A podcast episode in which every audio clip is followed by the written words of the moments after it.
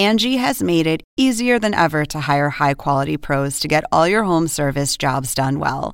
Just bring them your project online or with the Angie app, answer a few questions, and Angie will connect you with local pros who match your specific needs. Or book a service instantly at an upfront price. So join the millions of homeowners who use Angie to care for their homes and get your next home service job done well.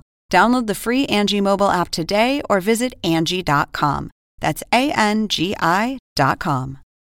Claro que sí, yo soy Jerónimo Cantillo y este es un saludo muy especial para toda la familia de Zona Pop de CNN. Los invito a que no se pierdan Rebelde solo por Netflix. Un abrazo grande para todos.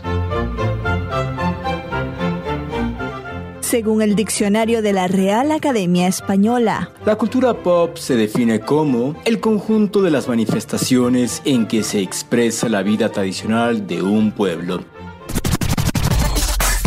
nosotros la definimos como música, cine, televisión, famosos, teatro, moda y arte. ¿Y tú? ¿Cómo, la defines? Somos Zona con Marisabel Houston y Javier Merino. Nuevo episodio de Zona Pop CNN y el movimiento que ha generado este invitado en redes sociales ha sido la locura y me siento como si estuviese hace dos décadas viendo la versión mexicana de esta serie que nació en Argentina. Yo soy Marisabel Houston, les saludo desde Atlanta, Georgia, como siempre dice Javier. Me encuentran en Twitter en arroba HoustonCNN y en Instagram arroba Marisabel Houston, el podcast. Si nos estás escuchando a través de la página, recuerda que estamos en Spotify, en Apple Podcasts, en Amazon Music. Ahí estamos, es nuevecita esa, esa incorporación. También estamos en Deezer, que sé que mucha gente en México escucha a través de Deezer. Vayan, suscríbanse, activen notificaciones, dejen comentarios, recomendaciones, etcétera, para que así les llegue pues este episodio y llegue a otras personas. Javier con cabello azul, ¿cómo estás? Ay, emocionado, nuestro segundo podcast, bueno, en nuestro segundo episodio del 2022. ¿A dónde vamos a parar a mediados del 2022? Ojalá que, como todo mundo dice, ya sea el inicio del final de esta pandemia y podamos tratar de regresar a nuestras vidas comunes y corrientes y... Ojalá. ¿Más corrientes que comunes o más comunes que corrientes? No lo sé, no, pero no, No, no, más comunes que corrientes. Yo soy Javier Merino desde la Ciudad de México. Mi cuenta en Twitter es arroba merinoCNN y en Instagram me encuentran como Javito73 www.cnne.com diagonal zona pop, la página y www.cnn.com diagonal zona pop, la página podcastera. Y sí, esta serie de veras, ¿cómo ha causado revuelo? ¿Cómo causó revuelo? Yo debo de confesar, yo nunca fui generación RBD. Ellos son como un poco más chavitos que yo. Así que... Son de mi generación. Son tu generación. Tú sí fuiste generación RBD. Yo no. Entonces, pues sé como lo de rebote, lo que todo el mundo sabe. Hemos tenido a Poncho aquí hablando, este no hablando de RBD, pero tuvimos a alguien de, de Rebelde. Y sí, fue un fenómeno, como dices, hace dos décadas impresionante. Todo mundo quería ser Mia Colucci, todo mundo se quería pitar el pelo como Cristian Chávez, todo mundo quería ser un integrante de, de RBD y fue un boom y un éxito. Y cuando termina todo esto, Marisabel, la gente se quedó como, ¿y dónde? ¿Y cuándo? ¿Y cuándo? ¿Y cuándo? ¿Y cuándo? ¿Y cuándo? ¿Y cuándo? A punto que hicieron el concierto el año pasado, el concierto virtual, ¿recuerdas que te escribiste exacto, de eso? Exacto. Y fue,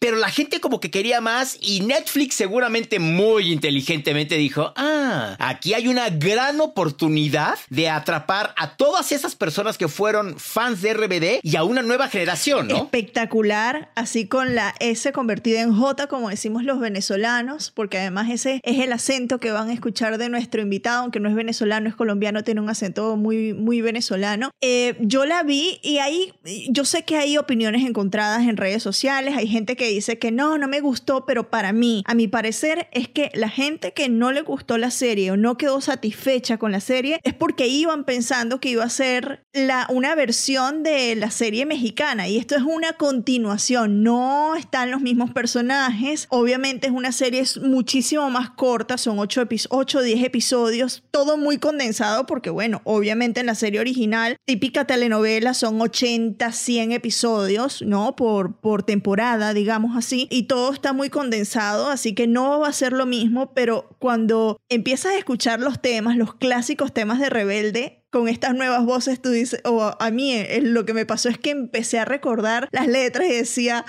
¡Qué espectacular! O sea, me Y te encantó. paraste a bailar rebelde y soy rebelde cuando se Y unen los seis en el salón de rebelde. música. Sí, obviamente. O sea, Dime a que, pa- cantar. di- dime que paraste a Aaron también a bailar y a cantar contigo. No, él me, me pregunta, ¿y eso es una canción nueva?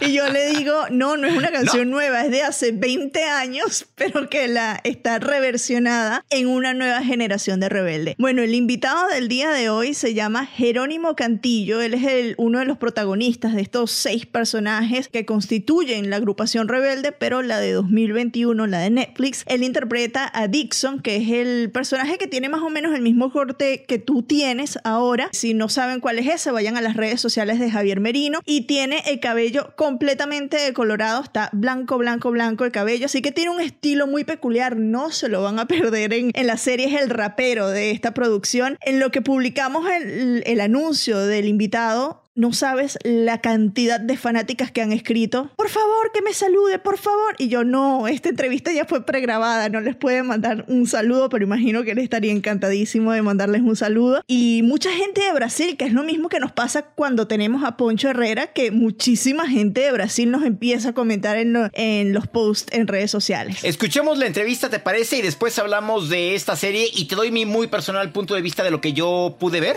Venga. Que me malgasto mi futuro o paz con mi manera de ser. Aunque lo escucho, ya estoy lejos de aquí. ¿Cómo estás? Estoy muy bien, estoy feliz de hablar contigo. Yo soy seguidora de, de la serie, no la original la argentina, pero sí rebelde del- de la mexicana. Así que para mí fue algo especial ver que regresaban con otra generación y cuando me dijeron que tenía la oportunidad de hablar contigo dije de una, sí, porque además nuestros acentos, tú eres colombiana, yo soy venezolana. Cuando lo escucho en la serie digo, qué divino escuchar un acento colombiano, sudamericano ahí en la serie. Claro, claro, por supuesto, Marisabel. No, el gusto es mío, ya sabes. Ahí somos casi paisanos. Exactamente. Bueno, cuéntame cómo llegaste a, a la serie para interpretar a Didi Dixon, como dices tú.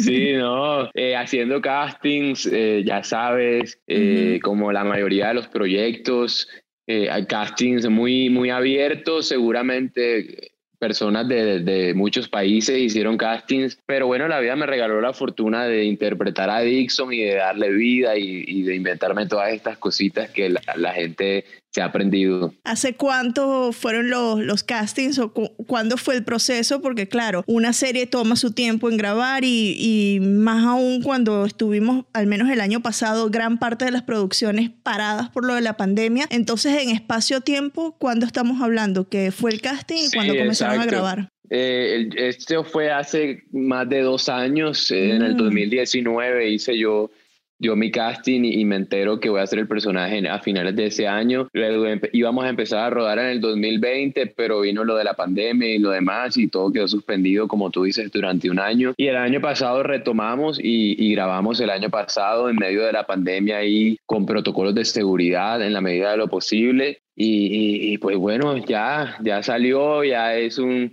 un éxito, a la gente le ha encantado, yo estoy feliz, todo el amor que le han dado a Dixon, la verdad, eh, eh, es muy loco todo lo que está pasando con la serie. ¿Tú la viste ya entera? O sea, porque imagino que para ustedes cuando pasan letra es muy distinto al- a, la producción porque no saben cómo lo van a editar, etcétera. Cuando la viste, ¿qué pensaste? Claro, pensé lo que, lo que esperaba pensar, que, que es un proyecto hermoso, con música, con hermosos, eh, una historia para la familia, para toda clase de público, entretenida, divertida, fácil de ver, tranquila. Entonces tiene todos los, los digamos que tiene todos los factores para, para hacer lo que es hoy en día, que es una serie que ha enamorado a, a muchas personas en el mundo.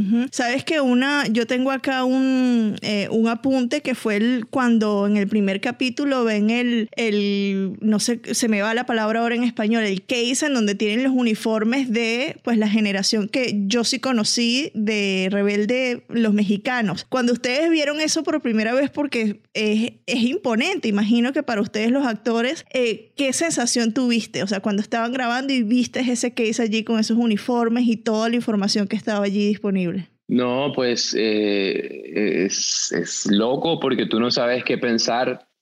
tú, tú, tú, puedes, o sea, a mí me pasaba que sentía que estaba en un sueño, eh, que, que, al mismo tiempo no, que era muy real y que, que les valía la pena de perseguir los sueños. Este, es, es, una mezcla de muchas cosas miedos, si le gustaría a la gente o si no, este, pero al mismo tiempo fe, creer en que sí, en que esta nueva generación iba a ser aceptada. Muchas cosas que, que pasan por la mente una en ese momento, pero que afortunadamente todos, todos supimos lidiar en equipo, eh, fuimos una familia y eso traspasa la pantalla y, creo que se nota cuando uno ve la serie el, el, amor y el cariño que nos tenemos todos.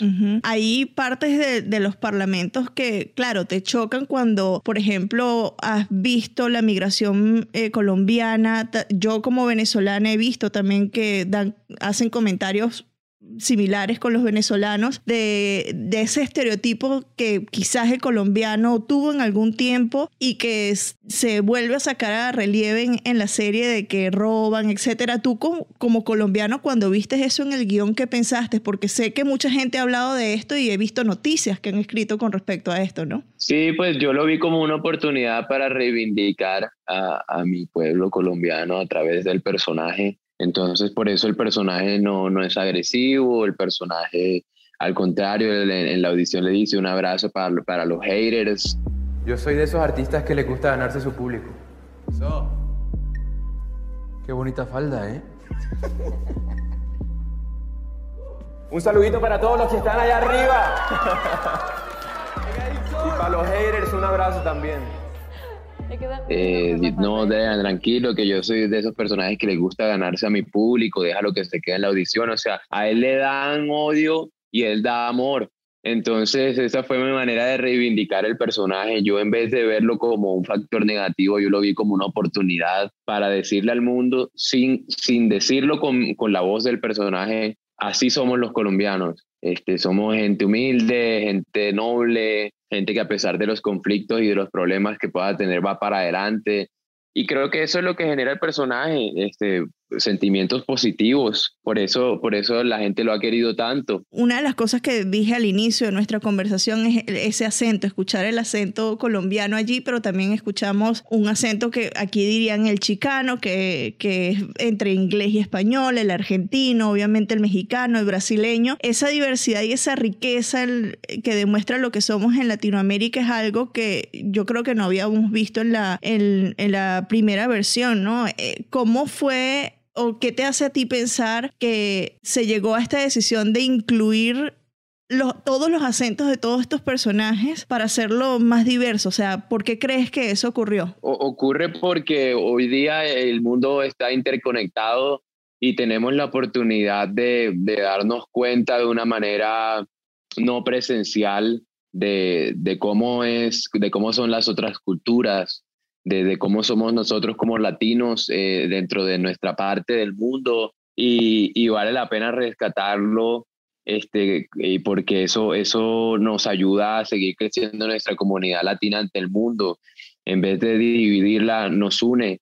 Rebelde, ¿qué hace con, con esta serie? Unifica la cultura latina. Entonces el argentino no está por allá atrás en el cono sur y es algo alejado a, al suramericano del norte, que somos los colombianos, eh, el mexicano se une con el brasilero y el brasilero hace parte de la cultura latina independientemente de su idioma, este, es, eh, es otra vez acogido, abrazado.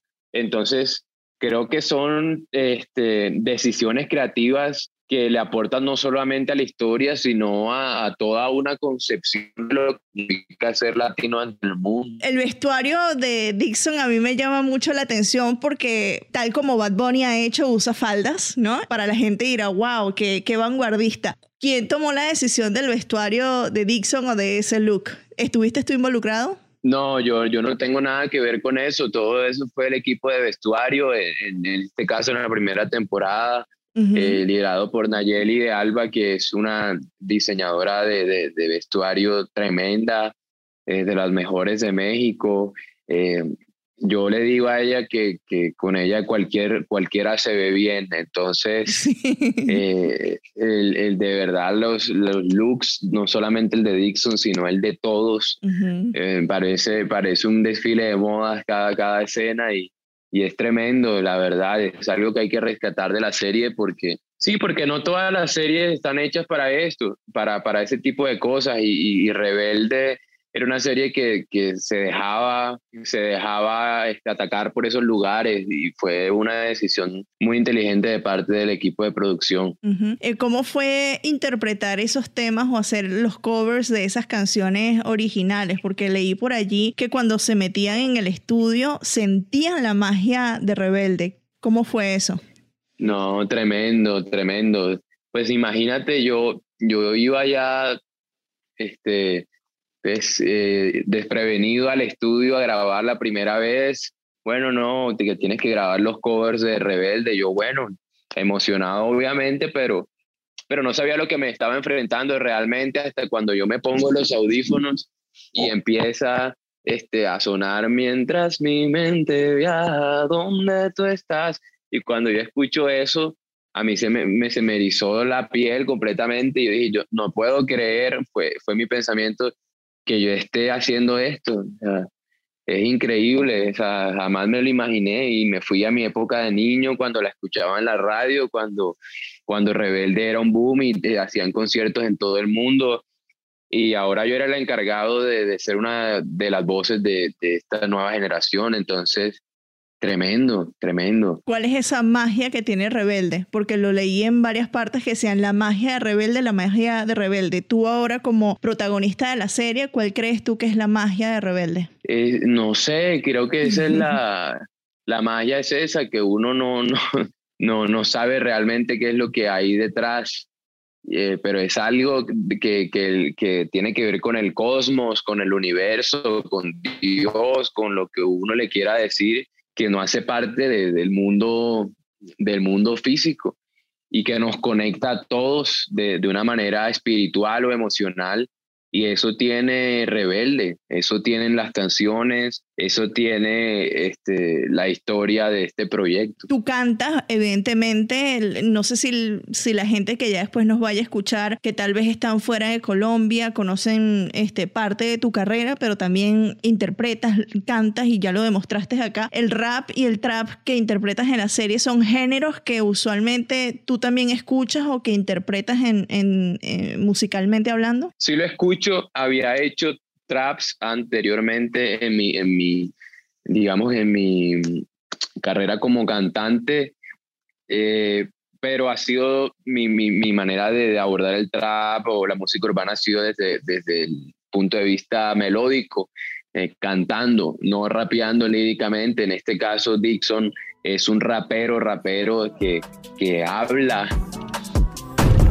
Hoy nací en un barrio diferente a todos los de por aquí. Y de mi barrio nunca salí, no como ustedes que seguro han ido hasta Madrid. Ya no le tengo miedo a la aventura. Y en mi vida... Otra vez pensando, ahí canta. Otra vez pensando en ti.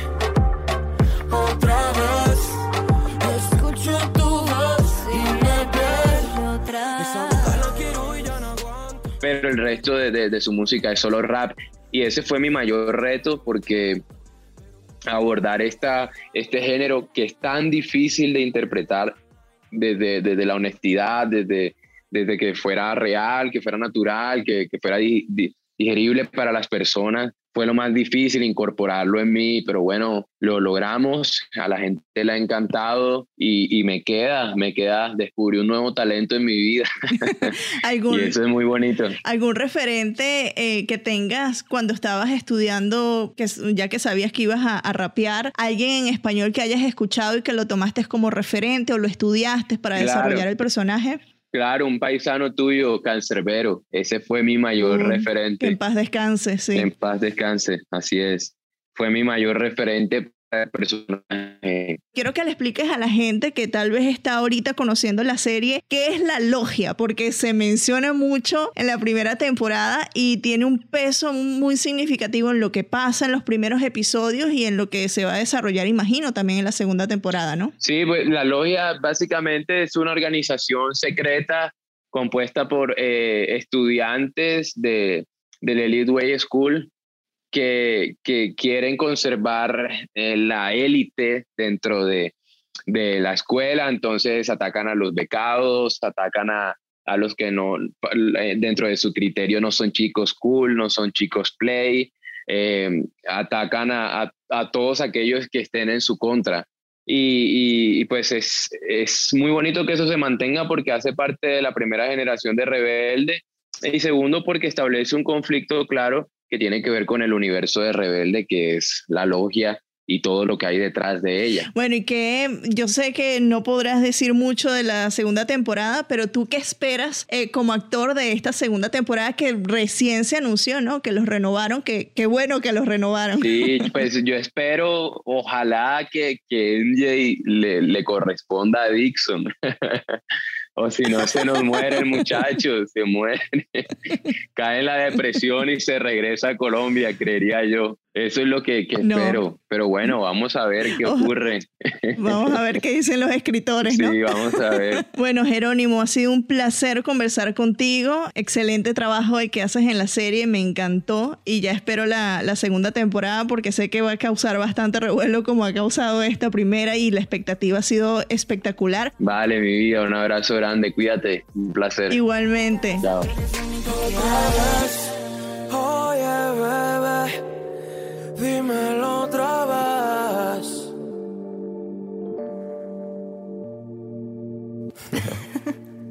Poncho Herrera, el único que les ha comentado, que Hasta comentó ahora. algo, Marisabel, hasta el momento, sí, en efecto, sobre esta primera temporada, fue el que se vio más inteligente, ¿eh? De señores, no dejen que les hagan lo mismo que nos hicieron a nosotros. Pudieron haber sacado mucho dinero, revisen bien los contratos. En pocas palabras, eso fue lo que les dijo, ¿no? Imagínate, o sea, ahí, claro, porque él dice, revisen bien sus contratos, entonces ahí abrió la puerta de que para todos ellos perdieron una gran cantidad de dinero en hacer esta serie. ¿Quién la, quién la producía en México? ¿Tú recuerdas? Pe- Sí, Pedro Damián de Televisa, un gran productor de Televisa, que hizo muchas telenovelas juveniles en su momento y, y es muy conocido por, por- por- porque sabe, tiene el know-how, el conocimiento de cómo hacer este tipo de series, cómo es la llegarle a los Morena, chavitos. pero de México. Exacto, y además, pues bueno, Televisa que, comp- que, que compró los derechos seguramente de Argentina, de la serie original, y sacó a seis chavitos que literal, pues medio eran conocidos unos más que otros, y yo creo que no se imaginaron el éxito que iba a ser. Y tú como artista, chavito, actor a esa edad, pues como que vas a saber de números. Tú lo que quieres es salir en la televisión. Quieres salir en la televisión, quieres volverte famoso, hacer conciertos, todo, y como que no te imaginas El fenómeno, que detrás claro. de todo eso, el dinero que se va a mover. Y ya que lo haces y que te das cuenta, y que te das cuenta que firmaste un contrato donde te dicen te voy a pagar un centavo por cada Episodio. 100 pesos que me entren a mí, o sea, un centavo no es nada. Y eso es lo que le ha de haber pasado a estos seis protagonistas de Rebelde, ¿no? Y que imagino, bueno, le pasa, le pasó también a los Backstreet Boys que iniciaron la agrupación súper, súper pequeñitos y el manager que tenía, el que los descubrió, eh, que ya murió en la cárcel, de hecho preso porque les robó millones, cientos de millones de dólares, ellos estaban pequeñitos y es el mismo caso, no sabían cómo negociar sus contratos. ¿Tú viste la serie? Yo la vi, yo soy parcial, a mí me encantó, me fascinó, me la gocé, canté todo, canté todas las versiones de las canciones que presentaron ahí, cantaron Me Rehuso de Danny Ocean y yo así enloquecida por Danny Ocean por ser venezolano. O sea, yo me la disfruté. Amé cuando se pusieron el uniforme, cuando salieron por primera vez con el uniforme y cuando vieron en la vitrina los uniformes de todos estos seis legendarios personajes. O sea, yo amé cada etapa, pero no sé tú siendo un espectador fuera de esa generación, ¿qué pensaste? Traté de verla con los ojos, quitando más allá de que no iban a estar, si iban a estar, el reencuentro, como que dije, a ver, una serie nueva, veámosla como una serie nueva. El primer episodio, que era que es el que te tiene que enganchar y te tiene que, que jalar, y en donde presentan a cada uno de los integrantes y demás, como que me quedé, como que me faltó, como eh, o sea, como clavarme. De hecho, nuestro invitado fue el que más me, el que más me atrajo, el que con el que más Sentiste empatía. no que me haya identificado por el color de pelo, exacto, pero por por el que sentí más empatía. Los demás como que... digo, yo Dime que odiaste a Lucas como yo odié al argentino. no. Él me cayó, él me cayó uy. muy bien y eh, Yo odié a ese personaje, pero al final se este, redime. O sea, para la gente que no lo haya visto, no voy a contar mucho, pero al inicio yo odié a ese personaje y dije, este actor es muy bueno porque si me hace odiarlo de esta manera es porque es un excelente creo que por actor. eso fue el que más me gustó, porque dije, este es un perro desgraciado, malnacido Sí. y el que le va a hacer la vida de cuadritos a todos y en el fondo lo que busca es amigos porque está solo ante la vida, bla, bla, bla, la típica historia. Pero mientras ese está montado en su, en su macho de yo soy el perro y el que manda aquí, y dije, lo amo a este chavito. Los demás, como que no me conquistaron. No me conquistaron, como que me faltó algo. Siento que esta continuación de la directora de la escuela, que es la única que estuvo en la serie original. Sí, que era la eh, amiga de Mia Colucci, ¿no? Exacto, sí, que, que era su íntima amiga. Creo que yo hubiera también puesto actuaciones de otros de los personajes originales, quizá no en todos los capítulos, pero sí de repente como en un capítulo tener a, un, a uno de la serie original, en otro capítulo traer a otro de los A un personajes. como- protagonista, claro. Exacto, para tener como esta relación también, yo sé, y digo, bueno, no sé más bien por qué Netflix no buscó a los personajes originales. Imagínate a una Maite Perroni haber salido en un capítulo, o a Cristian Chávez en otro, ¿no? Y ya que Maite Perroni ha hecho tantas cosas con Netflix también. Exacto, exacto. O sea, creo que, digo, no sé, yo no soy productor, no soy director, no, no trabajo en Netflix, pero yo al menos, yo, o sea, eso es lo que hubiera hecho. Y si no de los principales, de los protagonistas, sí de los otros personajes, así como la directora. La directora, pues no era protagonista, era una más, era amiga de la protagonista, de una de las protagonistas, sí, pero la trajeron. Quizá a otros de los personajes que había, pues yo los hubiera traído en un solo capítulo, ¿no? También como para tener esa conexión con los otros tantos personajes que hubieron en la serie. Diego Boneta estuvo en, en, en Rebelde, digo, era como del montón. ¿En serio Diego Boneta estuvo ahí en la serie? No lo recuerdo. Han pasado 20 Sí. años, así que... Digo, yo, o sea, yo lo que sé es que sí estuvo ahí y tenía como un papelito, o sea, nadie se iba a imagi- imaginar que este chavito chiquito de Diego Boneta se iba a convertir en lo que es Diego Boneta, ¿no? Pero hay que ima- imagínate haber tenido a Diego Boneta como su- con su personaje de, tú, tú me decías, ¿cuál era Rocco, no? Que, que ahorita lo buscaste. Sí, creo que se llamaba Rocco, sí. Tenía, lo que sí recuerdo es que tenía el pelo largo, según la, una nota aquí que acabo de consultar. Tenía el cabello largo como un león. Imagínate tener una aparición especial de Diego Boneta. 30 segundos, o sea, no un minuto, 30 segundos. Así de, hola, ¿qué tal, directora? ¿Cómo estás? Hola, ah, qué bueno, adiós, bye, bye. Y ya, imagínate lo que hubiera sido el trancazo, ¿no? Espectacular la conversación con Dixon Cantillo, que interpreta, no, Dixon Cantillo, ya los mezclé, Jerónimo Cantillo, que interpreta a Dixon el rebelde. Y bueno, vamos a estar pendiente de la segunda temporada porque ya Netflix lo anunció, que va a haber segunda temporada. Las fanáticas, sobre todo las brasileñas, ya lo he dicho, son una cosa especial e intensa con este fenómeno rebelde. Así que estaremos muy pendientes de qué es lo que ocurre. Javier, ¿alguna recomendación para esta semana? Estoy como bien emocionado, Marisabel, porque la próxima semana, el miércoles para ser exactos, el musical El Fantasma de la Ópera celebra 34 años ininterrumpidos de estar en Broadway presentándose y se convierte en el musical más longevo de la historia de esta meca del teatro en el mundo entero. Y si bien el musical como tal no se puede ver en las redes sociales, pueden ver la película del musical El Fantasma de la Ópera para que sean parte de esta celebración de 34 años de estar en los escenarios y esa es mi recomendación. Así, así, directo y al grano. ¿Tu recomendación cuál es? Yo voy a recomendar que vayan a ver Rebelde, obviamente, por razones obvias, ya que estamos hablando de esto.